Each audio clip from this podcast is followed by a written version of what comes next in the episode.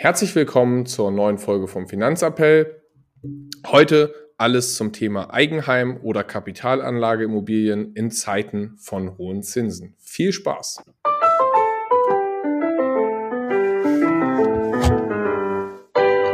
Finanzappell. Beratung on Demand.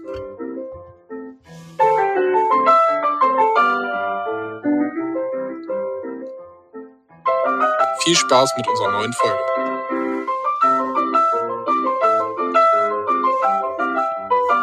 Ja, hallo Marius. Nach unserer äh, einmonatigen Sommerpause zurück mit neuer Energie und neuen Themen. Ja, ich wollte sagen, ich äh, freue mich richtig heute auf äh, unsere erste neue Folge. Ja, genau. Wir haben einfach mal äh, vier, fünf Wochen Pause gemacht. Wir haben gesagt, wir müssen mal ein bisschen äh, sammeln, Konzept machen und es war ja eh so ein bisschen das Sommerloch äh, und haben gesagt, jetzt kommen wir neu zurück mit neuem Konzept. Wir haben uns jetzt vorgenommen, bevor wir gleich in die Folge reinstarten mit allen Themen zum Immobiliensektor, ähm, dass wir immer einmal im Monat eine längere Folge machen mit einem Sonderthema oder einem Gast. Das heißt, da könnt ihr auf jeden Fall gespannt drauf sein. Ähm, wie wir das schon mal mit Sascha Kutschera von Helios gemacht haben, werden wir jetzt immer auf Monatsbasis einen Gast haben oder eine längere Folge wie heute zum Thema Immobilien. Genau. Und die anderen Folgen werden jeweils weiterhin ein kurzes News-Update sein, dass ihr auch da weiterhin auf dem Laufenden bleibt. Ja, was bewegt so die Märkte, was bewegt die Politik? Ähm, ja, ich glaube, das eine oder andere Thema werden wir heute auch in dieser Folge, da es da ja auch so ein paar News gibt bezüglich Immobilienmärkte, ähm, ja, mit einfließen lassen. Aber es gibt heute keinen separaten News-Part. Genau, den wird es dann nächste Woche geben als exklusiven News-Part. Genau, starten wir rein, aber ich glaube, vom Grundkonzept bleiben wir gleich. Was war dein Highlight der Woche? Oh, gute Frage. Schwierige Frage. Hm. Ja, ich würde sagen, ja, tatsächlich Investmentkongress am Wochenende war wieder sehr, sehr geil, muss ich sagen. Ja, da kann ich dir zustimmen, war sehr cool, viele neue Impulse gekriegt, viele neue äh, ja, Neuerungen und Sachen, auf die man sich freuen kann. Äh, das Wetter hat nicht so ganz mitgespielt, aber äh, dann später auf der äh, beim Essen und Trinken draußen auf der Expo Plaza, aber ansonsten eine sehr gelungene Veranstaltung. Dem stimme ich dir zu. Äh, von der Meme Front und dergleichen würde ich sagen, gibt es gar nicht so viel. Also ich habe so ein bisschen geguckt sogar, aber äh, ist relativ ruhig. Man merkt, dieses Sommerloch sind alle auch nicht so mehr aktiv, äh, nicht so extrem. Oder hast du was gesehen? Ähm, nee, aber ich muss sagen, ich habe einen Podcast gehört die Woche und da dachte ich so direkt so, was für ein Scheiß. Also ich verrate jetzt nicht die Plattform, aber es ging nee, nur, zu, nur ganz kurz zum Thema ChatGBT und so weiter. Da haben die ChatGBT gefragt, nach dem Motto so, ja, kann man äh, mit ChatGBT in Anführungsstrichen ja mit Aktien traden erfolgreich werden zu wollten, nach dem Motto, ne, kann welche Aktie haben sie ChatGPT, sollte ich aktuell kaufen, hm. damit das gut wird? Für alle, die sich schon mal ein bisschen mit dem Thema beschäftigt haben, was ist in Anführungsstrichen die Herausforderung bei ChatGBT? Von der mhm. Datenlage her, bis wann geht die? Und die ist nicht so aktuell, aber ich glaube, es gibt jetzt ja die ersten mit ChatGPT 5 oder so, die eine aktuelle Anbindung kriegen, oder? Ja, das ist richtig, aber grundsätzlich war das halt da noch nicht so ganz berücksichtigt und ja, fand ich ein bisschen schwierig, aber ja. Ja, es gibt ja aber auch diesen ChatGPT, oh Gott, das habe ich bei Instagram gesehen. Äh, es gibt einen ChatGPT ETF quasi, also die lassen äh, die lassen ChatGPT entscheiden, was die, was die kaufen oder nicht. Mhm. Ähm, und ja. äh, legen das dann gegen den SP 500 oder so. Okay. Aber also, Fun Fact war übrigens, bei, bei dem Podcast kam raus, ich so, höre ich mir das eigentlich weiter an oder nicht? Dann dachte ich mir, ja, kommen wir das Thema weiter an. Am Ende kam raus, ja, sie waren irgendwie nicht erfolgreich. Ja, natürlich. Ähm, also auch da ist das Thema halt, äh, das Thema gibt es ja noch gar nicht so lange. Also er hat irgendwie einen Track Record halt jetzt von fünf Wochen. Das ist ja auch super. Also das heißt, äh, ob das Ganze funktioniert oder nicht, weiß man ja eh noch nicht. Aber ja, bevor wir uns in den News dann doch äh, verhängern, äh, würde ich sagen, starten wir einmal rein mit dem Thema heute. Das ist ja, da hängen so ein paar aktuelle News auch einfach dran. Deswegen passt es eigentlich ganz gut, denn es soll ja heute darum gehen, um das Thema Immobilien und so ein bisschen der Unterschied zwischen das klassische Eigenheim, was die meisten Leute erstreben, sich wünschen, vielleicht auch schon haben, und das Thema Kapitalanlageimmobilie und so ein bisschen anzugucken, wie sieht das in der aktuellen ja, Markt, in dem aktuellen Marktumfeld mit den hohen Zinsen, den hohen Immobilienpreisen, äh, steuerlichen äh, Änderungen, energetischen Änderungen eigentlich aus. Und das wollen wir heute alles mal so ein bisschen beleuchten. Das Ganze werden wir nicht bis ins letzte Detail schaffen. Dafür ist das, glaube ich, äh, zu umfangreich. Und ich glaube, es weiß auch noch gar keiner so ganz genau, was alles auf uns zukommt. Aber wir starten da einfach mal rein. Wollte gerade sagen, ich würde sagen, wir fangen da mit dem Eigenheim eigentlich erstmal so an. Was ist da eigentlich so die letzten Jahre passiert? Denn es ist ja, sag mal, das Eigenheim, ob das jetzt eine Wohnung oder ein Haus ist, ist ja, ich glaube, Umfragen nach wünschen sich über 90 Prozent der Deutschen ein Eigenheim. Ja, genau. Fun Fact dazu: ähm, Wie viele Deutsche haben aktuell ein Eigenheim? Hm, ich glaube 42 Prozent. Ja, genau. Es ist so Richtung 50 Prozent, ist ein bisschen höher gegangen, aber ja, durch die Preisen, aber genau 42, Richtung 50 Prozent, je nachdem, was man da jetzt mit genau mit reinzieht und nicht. Ja, damit sind wir im, im europäischen Vergleich oder auch international ähm, verhältnismäßig eher schlecht. Also wenn man da mal bisschen weiter in den Süden guckt, Spanien, Italien, Griechenland, da ist die Eigenheimquote deutlich über 60 Prozent, eher Richtung äh, 65, 70 Prozent. Und wenn man dann sogar in Osten guckt, Richtung Rumänien und dergleichen, ist die Eigenheimquote dabei über 80 Prozent. Das heißt, ja, die verdienen zwar alle deutlich weniger, aber die haben auch im Zweifel, falls mal eine Rezession droht, Arbeitslosigkeit oder dergleichen, haben die ein abbezahltes Eigenheim, was äh, sie mietfrei bewohnen können. Ja, auf jeden Fall. Und ja. Dazu, habe ich noch äh, bei LinkedIn gesehen, ähm, gab es einen, einen Post, dass das ja damit zusammenhängen würde, äh, wegen der Grunderwerbsteuer. Und dann haben die Kollegen von Doppelgänger Tech Podcast, Tech Talk, äh, haben dann analysiert, wo, wie denn so die Grundsteuern in anderen Ländern sind, wo die Eigenheimsquoten deutlich höher sind. Ja, hat damit gar nichts zu tun. also ah. das heißt, äh, damit hängt es nicht zusammen. Ja, womit das zusammenhängen könnte, werden wir heute, denke ich, noch mal ein bisschen äh, mit, mit beleuchten, zu versuchen. Ich wollte sagen, hm, also grundsätzlich gab es ja in der letzten Zeit aufgrund dieser Niedrigzinsen schon so einen enormen Bauboom. Das war aber tatsächlich nicht so viel das Thema Eigenheim, sondern viel in der Baubranche allgemein. Und was aber natürlich durch diese Niedrigzinsphase bedingt war, sind einfach höhere Preise für Immobilien. Ich glaube, das hat man überall gesehen. Die Preise sind einfach aufgrund von, ja, ich nenne es mal Inflation und Niedrigzinsphase durch die Decke geschossen. Ja, und das Thema Angebot und Nachfrage gefühlt wollte ja jeder Wohnungen kaufen, Häuser kaufen, was auch immer oder auch bauen. Also das heißt, man war ja auch, wenn man in den in, in Internet unterwegs war, über YouTube, Instagram, Twitter, äh, gab es ja ganz viele Immobiliengurus auf einmal. Da wurde man ja von geflutet, wie man gut in Immobilien investieren kann. Und die Hauspreise, ich habe das mal recherchiert, sind allein von 2015 bis 2022 um 63 Prozent gestiegen. 63 Prozent in sieben Jahren. Das ist schon eine Hausnummer. Ich wollte sagen, als nette Rendite, ne? So. So, und das muss man jetzt, jetzt mal auf der Zunge zergehen lassen, 63 Prozent.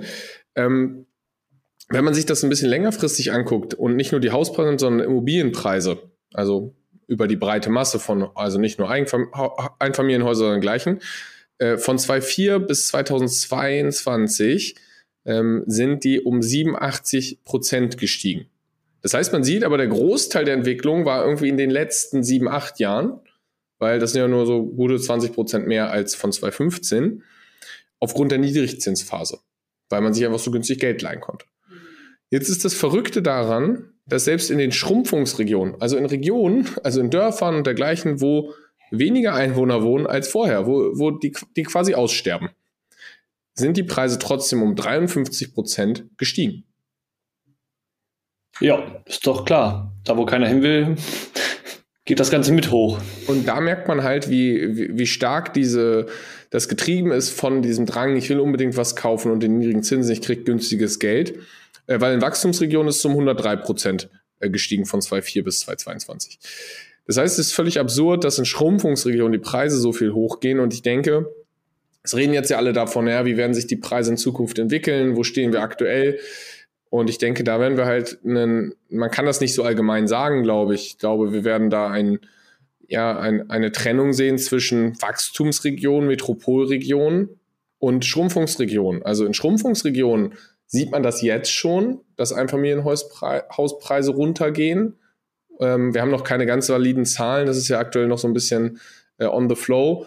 Äh, und in Wachstumsregionen rechne ich nicht so unbedingt damit, dass die Preise da groß runtergehen. Vielleicht stagnieren die mal oder korrigieren auch ein bisschen nach unten, weil einfach das Geld teurer ist. Aber dass man da einen riesen Einbruch sehen wird in den Wachstumsregionen aufgrund der, des Wohnungsmangels, ist eher unwahrscheinlich.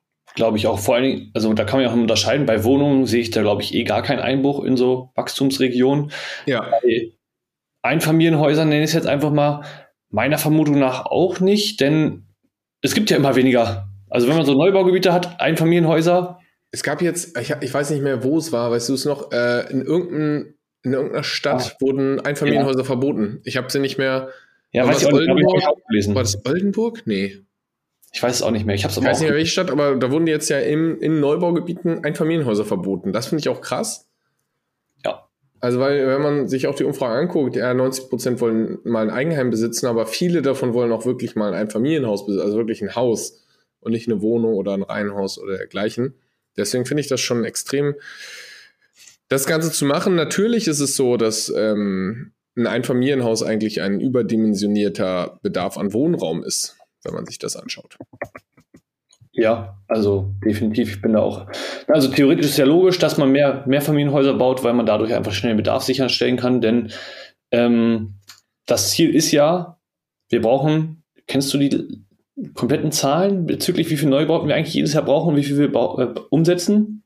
Ja, wir sind auf jeden Fall deutlich untergedeckt und äh, also ich, ich kann sagen, kann ich gleich mal kurz parallel recherchieren, äh, wie viele Neubauten wir bräuchten. Ich hatte sie mal im Kopf, habe sie jetzt aber hier nicht in den Notizen. Ähm, das heißt, wir sind aber auf jeden Fall in einer extremen Unterdeckung und natürlich brauchen wir hauptsächlich ja bezahlbaren Wohnraum in äh, ja in städtischer Lage. Genau. Genau. Und da ist halt die Frage, wie kriegen wir das gut hin?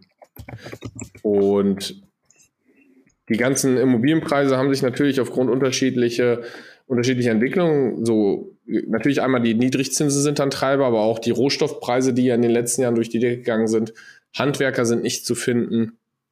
Und damit ist das Thema einfach extrem schwierig geworden. Und ja, wenn man sich da anguckt, wie kann ich mir denn heutzutage noch eine Immobilie leisten, da muss man halt Richtung Zinsen gucken. Also die Niedrigzinsphase ist vorbei. Ne? Die viele, äh, also hat ja jeder gemerkt. Und das Zinsniveau, wenn ich sage, okay, wenn, wenn Kunden bei uns finanziert haben, war das vor zwei Jahren noch so bei 1%, wenn man 15, 20 Jahre Zinsbindung gemacht hat. Und da sind die Zinsen jetzt, ja, also ziemlich solide bei 4% angekommen. Und ich fand, es kommt immer noch darauf an, wie viel Eigenkapital habe ich zur Verfügung und so weiter, ne? Aber ja, aber gerade jetzt mit der letzten EZB-Erhöhung und noch der folgenden, die kommt, ist natürlich, vielleicht kriegt man das auch unter 4%, wenn man mehr Eigenkapital hat und dergleichen. Aber man kann so erstmal pauschal mit einer 4% rechnen. Genau. Und tatsächlich, wir haben es jetzt gesehen, in Deutschland, ähm, die Inflation ist nicht weiter zurückgegangen, sondern wieder gestiegen im Vergleich zum Mai. Also wir, wir haben nur die Zahlen von Mai und Juni aktuell. Ähm, sondern wir, wir sind jetzt, glaube ich, wieder bei 6,4 Prozent, habe ich gerade gelesen. Dementsprechend sind eigentlich weitere Zinsschritte erforderlich der EZB. Es werden auch welche kommen, haben sie ja schon angekündigt, aber ja, wir sind mal gespannt, wie das Ganze weitergeht. Ja, also FED und EZB sind ja eher so nach dem Motto, wir werden weiter erhöhen. Ja. Und ne, gespannt, wie lange das auch. Und sie sagen ja auch, ähm, der Zins ist gekommen, um zu bleiben, genau wie die Inflation. Also es ist nicht so ersichtlich, dass da bald ein Abschwenken äh, ja, im Sinne ist. Und die ersten Boten der Zinserhöhung, um aber vielleicht doch ein, zwei News, haben wir gesagt, werden wir einbauen. Wir hatten in Deutschland jetzt 200.000 mehr Arbeitslose. Und das, obwohl, also im Vergleich zum Vorjahr, obwohl Sommer ist. Also im Sommer geht normalerweise ähm, statistisch gesehen die Arbeitslosenquote eher runter, wegen so saisonaler Arbeit und dergleichen. Und das ist so eine Vorbote von, okay, vielleicht ähm, kommt da doch wirtschaftlich langsam auf, auf uns zu, wenn die Arbeitslosenquote im Sommer hochgeht. Ähm, ich habe mal recherchiert. Also ja, nach, du auch, ich auch. ja, was kommt bei dir raus? Bei mir kommt raus, es wurden letztes Jahr 290.000 Wohnungen ungefähr oder ja, Neubauten fertiggestellt. Mhm. Das sind ungefähr ein Prozent mehr als im Vorjahr. Das Ziel sind aber immer 400.000. Dementsprechend ähm, ja, fehlen die letzten Jahre auch schon einiges an Wohnungen und dieses Jahr, letztes Jahr auch. Ja, also es fehlen 2023 Rekordwohnungsmangel von über 700.000 Wohnungen. Oh. Das größte Wohnungsdefizit seit mehr als 20 Jahren. Ja, das ist brutal. So, das ist halt einfach extrem und wenn man dann noch guckt, okay, wir haben Zuwanderung und dergleichen, äh, dann ist ja logisch, dass das Ganze nicht besser wird. Und wenn ich mir jetzt aber einfach angucke, okay, Inflation, ich kann eh schon, also die Inflation ist da, deswegen ist der Zins hoch. Und mit der Inflation habe ich aber auch viel mehr Probleme, mir Rücklagen zu schaffen für mein, also für Eigenkapital, für meinen Immobilienerwerb. Und das ist das große Problem bei vielen. Einmal die, die vielleicht schon Rücklagen haben, die jetzt sagen, oh Gott, aber mit dem Zinsniveau kann ich mir die monatlichen Ausgaben davon gar nicht, gar nicht leisten. Und die, die sagen, ich will vielleicht erst in zehn Jahren bauen, aber ich kann jetzt gar kein Eigenkapital vernünftig ansparen. Und genau da sollte man sich frühzeitig einen Plan machen, wie das Ganze gut funktionieren kann. Genau. So, dann haben wir ja noch so ein bisschen, ne, wir haben gesagt, so ein bisschen News bringen wir mit rein. Das Thema, ja, wir haben irgendwie das Thema, ne, die ganze Zeit schwört es in Deutschland schon rum, äh, Habeck und die Wärmepumpe, so ungefähr. Kommt jetzt ja vielleicht gar nicht, doch gar nicht so schlimm, wie erwartet wurde. Und was aber gefühlt noch unter dem Radar fliegt, was aber dann als nächstes kommen kann, wenn gefühlt das erste, sag ich mal, Horrorszenario für alle Eigentumsinhaber vorbei ist, ist das Thema Sanierungspflicht in der EU. Da sind sie nämlich auch gerade im Gespräch. Deutschland kämpft in Anführungsstrichen noch dagegen an, dass das so kommt, wie es gerade geplant ist. Aber denn ansonsten droht in Deutschland, ja, ich sag mal, enormer Sanierungsbedarf und dementsprechend auch hohe Belastung für alle diejenigen, die Eigentum haben, bezüglich oder beziehungsweise dann wahrscheinlich auch für alle Mieter, denn ich sag mal so, alle, die Immobilien besitzen und da viel reinstecken müssen, die geben das wahrscheinlich auch weiter an die Mieter, weil sonst kann sich das gar nicht rechnen. Ja, genau, das ist ja mal der Trugschluss. Alle sagen, ja, dann äh, ist ja alles super und als wenn ich zur Miete wohne, habe ich das Problem nicht. Natürlich werden die Kosten umgelegt werden auf die Mieter, weil sonst rechnen sich die ganzen Immobilien ja überhaupt gar nicht mehr. Außer man hat alte Vermieter, denen das nicht mehr so wichtig ist. Ja, aber wenn die dann äh, das Schreiben bekommen, ja, bitte sanieren Sie jetzt hier mal für XY, dann ist ja. auch die Frage, äh, wie wollen Sie das machen? Ja, genau, natürlich. Und äh, da ist halt das Thema, okay, das Ganze soll jetzt stark subventioniert werden, äh, bis zu 80 Prozent, aber da ist ja auch wieder das äh, Wie, wenn und wann und wer kriegt denn eigentlich was und dergleichen und wo kriegen wir überhaupt die ganzen Wärmepumpen her? Äh, das ist ja so ein bisschen das Problem. Ich wollte sagen, also ich glaube, bei beiden Gesetzen warten wir mal ab, wie es denn letztendlich tatsächlich aussieht, wenn es in die Umsetzung kommt und ob es so kommt oder wenn es so kommt, dann werden wir natürlich weiter darüber berichten, würde ich sagen. Genau. Aber was man natürlich daran sieht, ist, dass zu den Immobilienpreisen, wie gesagt, das ist nur so ein, ja, aktuelles Marktgefühl, die Zahlen sind noch nicht ganz valide, aber Wohnungen, Häuser, die energetischen Sanierungsbedarf haben, merkt man schon, dass die jetzt deutlich günstiger auf dem Markt sind als noch vor ein, zwei Jahren. Also da ist schon, wenn man sagt, okay, Neubauten haben damit ja gar kein Problem, die haben den höchsten energetischen Standard und dergleichen, aber Bestandsimmobilien, da merkt man schon, hm, da kriegen die Leute ein bisschen kalte Füße und wollen das Ganze lieber ja, vielleicht jetzt noch loswerden, bevor, bevor das Ganze beschlossen ist. Genau. Und zu dem Thema, okay, kann ich mir überhaupt noch ein Eigenheim leisten? Also, wenn man sich mal anguckt, er sagt, okay, das, die Immobilie kostet 500.000 Euro. So, sagt, okay, haben wir noch Kaufnebenkosten und dergleichen, dann braucht man tendenziell so 10% Eigenkapital für die Kaufnebenkosten. Das heißt 50.000 Euro Eigenkapital. Ähm, das sollte man zusammengespart haben oder zusammensparen, wenn man sich das mal leisten möchte. Und wenn ich dann zurückblicke und sage, okay, ich habe das Ganze vielleicht vor anderthalb Jahren finanziert, ähm, dann haben wir so hingekriegt, vielleicht 1% Zins, 2% Tilgung. Er kostet das 1250 Euro im Jahr, äh, im Monat. Im Jahr wäre auch super. Im Monat. So, das können sich die meisten Leute entspannt leisten, die sich eine Immobilie kaufen wollen. Das ist okay. Wenn ich aber mir das jetzt ganz so hochrechne und sage, okay, 4% Zins und 2% Tilgung, dann bin ich bei zweieinhalbtausend. Ohne oh. Rücklagen, ohne Nebenkosten, ohne, ohne, ohne. Und ja, ist auch die Frage, ist das Haus, was ich für 500.000 Euro kaufe, energetisch saniert oder muss ich da eigentlich noch mal ein bisschen mehr reinstecken? Ähm, dann bin ich wahrscheinlich eher schon bei noch einer höheren Belastung. Das ist ja die Frage, okay, wer kann sich denn zweieinhalb, 3.000 Euro Nettobelastung monatlich nur für die Immobilie leisten? Ich würde mal sagen, die wenigsten. Also ich glaube, ab 2000 Euro wird es für die meisten in Deutschland, wenn man sich so an, anguckt, was ist so der Durchschnittsverdienst in Deutschland, sehr, sehr schmerzhaft. Und dementsprechend ist ja, ja, kommt es ja nicht von irgendwo her, dass immer weniger Leute sich ein Eigenheim leisten können. Aber vielleicht so jetzt einmal umschwenken, warum es denn trotzdem noch interessant sein könnte, sich eine Immobilie zu kaufen, die ein anderer für einen abbezahlt. Also dieses Thema Kapitalanlageimmobilie. Ja, das ist relativ einfach. Die, das Eigenheim ist erstens erstmal meistens eher eine, eine Belastung als eine Investition. Also natürlich ist es ein Teil der Altersvorsorge, weil ich mietfrei wohnen kann. Aber meistens ist das Eigenheim, wie wir es vorhin schon gesagt haben, äh, zu groß, eigentlich einen zu hohen Standard. Das ist unwirtschaftlich meistens eher. Wenn man, wenn man das betrachtet und sagt, okay, ich würde das genauso bauen und vermieten, dann würde man sagen, das ist eigentlich nicht so schlau. Ähm, das ist der erste Grund. Und dann natürlich das Thema, okay, wie ist denn das Ganze mit einer Kapitalanlagemobil? So, wollen wir erstmal so ein paar Vorteile vielleicht aufzählen in der aktuellen Phase oder allgemein von Kapitalanlagemobilien bezüglich ähm, Eigenheim ist natürlich so, erstmal ist eine Investition, andere zahlen ein, ich sag mal, den Kredit, die man da vielleicht für aufnehmen muss, ab.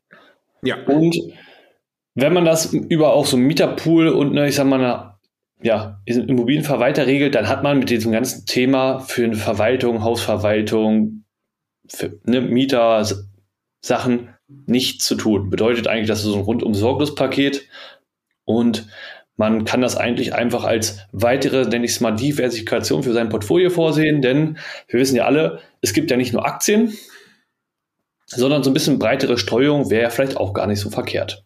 Genau. Und man kann natürlich auch das Ganze selber verwalten, vermieten und dergleichen. Da muss man sich aber aktiv darum kümmern. Ähm, darauf haben viele keine Lust, aber beide Wege gehen natürlich.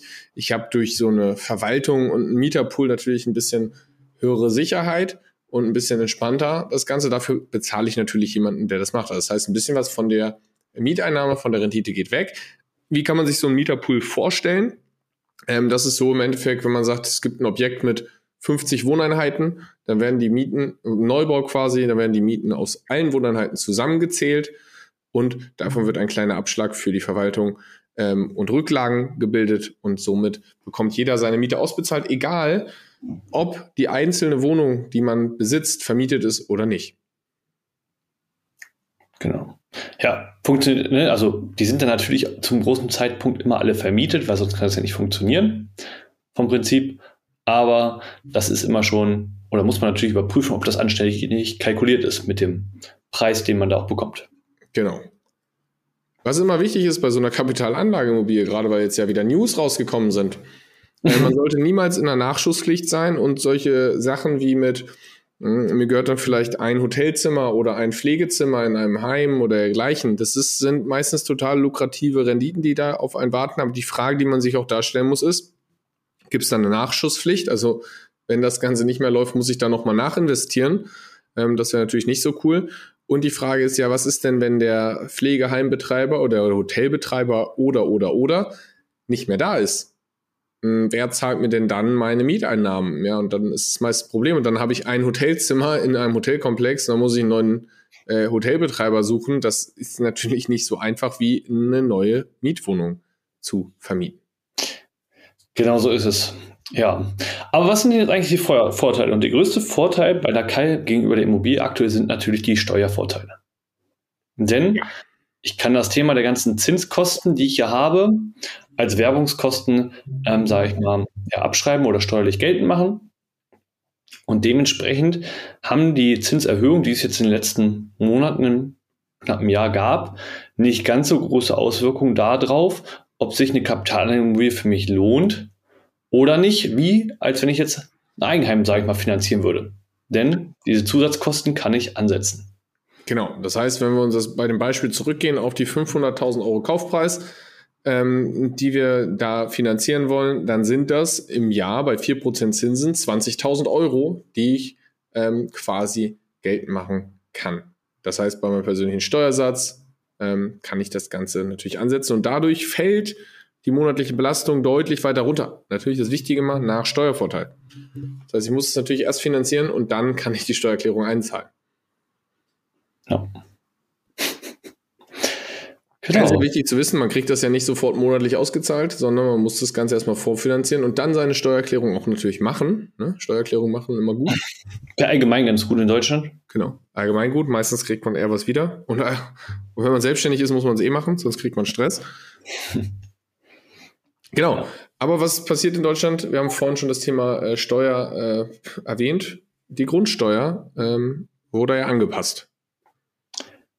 Ja, und Fun Fact war natürlich für die meisten irgendwie nicht so gut. Also das ist zumindest das, was ich zurückgespielt bekommen habe von ganz vielen Leuten. Genau, und noch ein Fun Fact ist, die, der Staat hat das für seine Immobilien noch nicht gemacht. Ja, das kommt noch. Es ist schwierig, den Zeitrahmen da einzuhalten, trotz Verlängerung.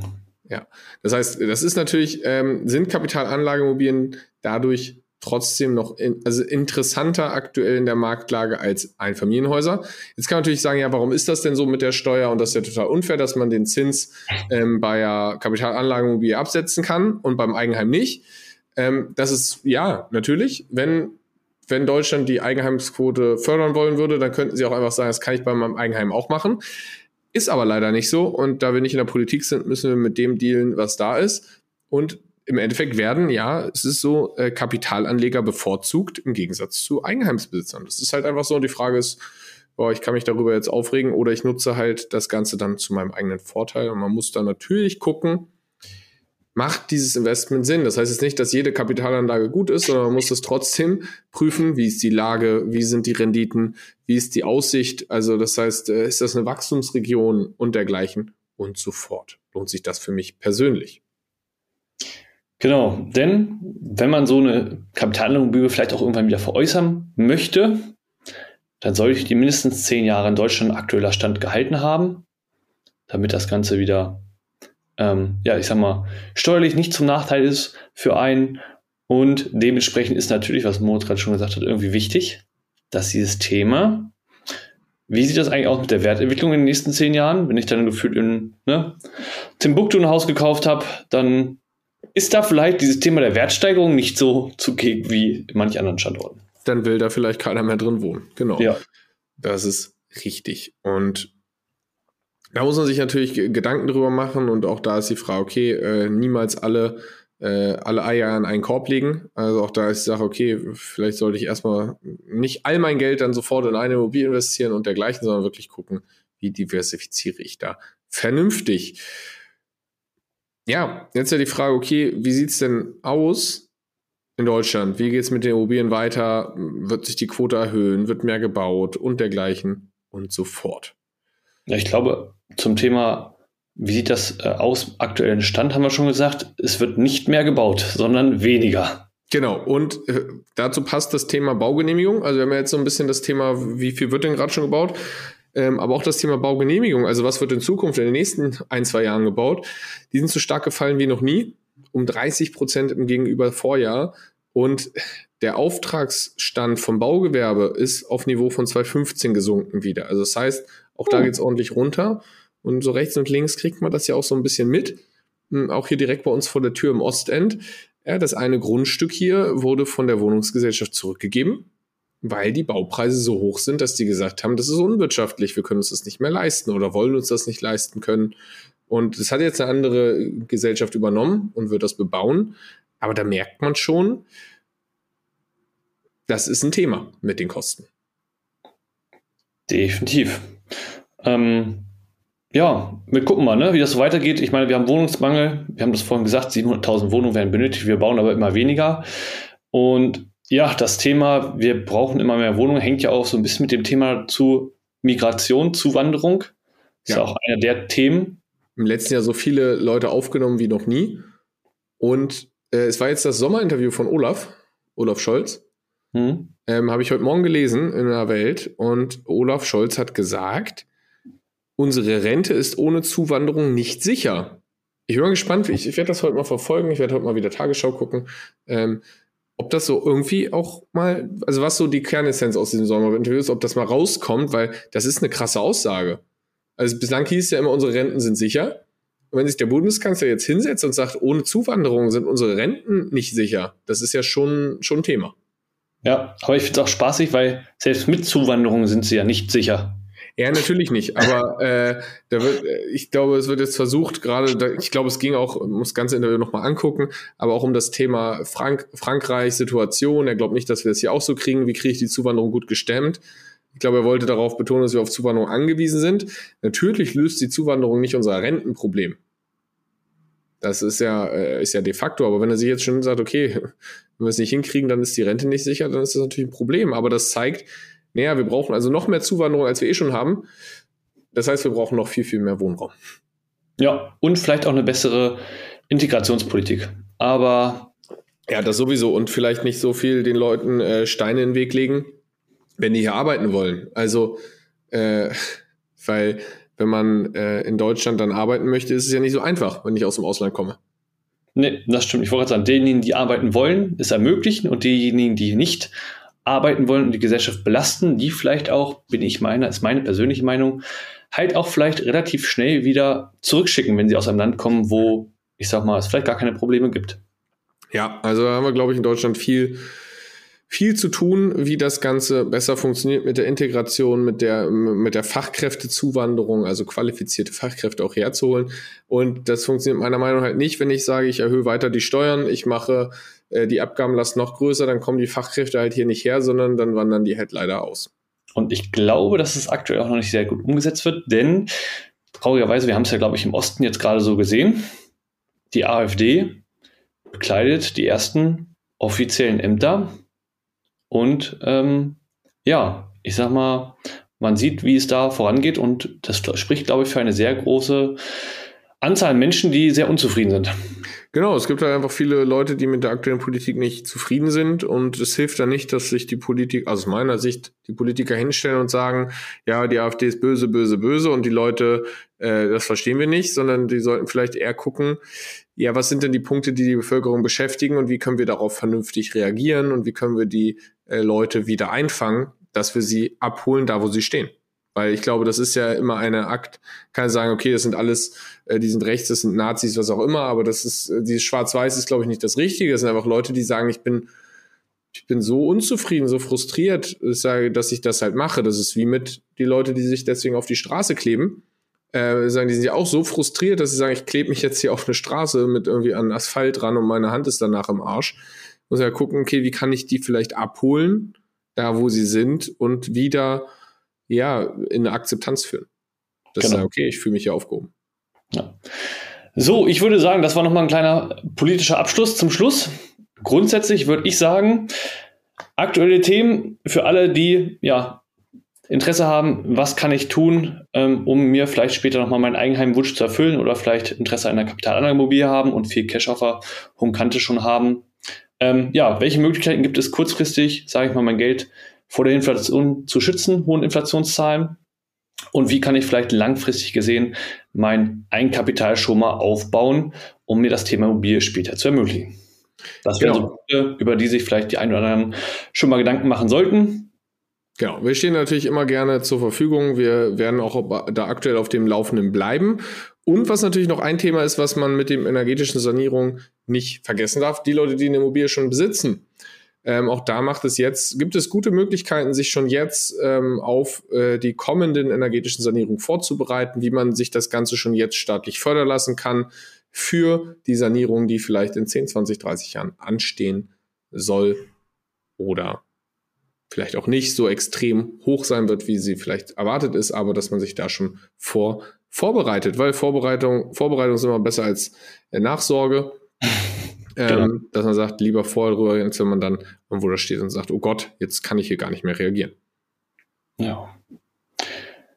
Sehr schön. Gut, würde ich sagen, haben wir die erste Folge nach der Sommerpause äh, soweit auch erledigt, oder? Ja, ich würde sagen, ich freue mich schon aufs nächste Mal. Nächstes Mal mit einer News-Folge und ja, da werde ich quasi schon auf dem Sprung in Urlaub sein. Ja, bei mir geht es jetzt äh, ne, äh, schon Highlight der nächsten Woche spoilern. Ja. Äh, Barcelona am Mittwoch.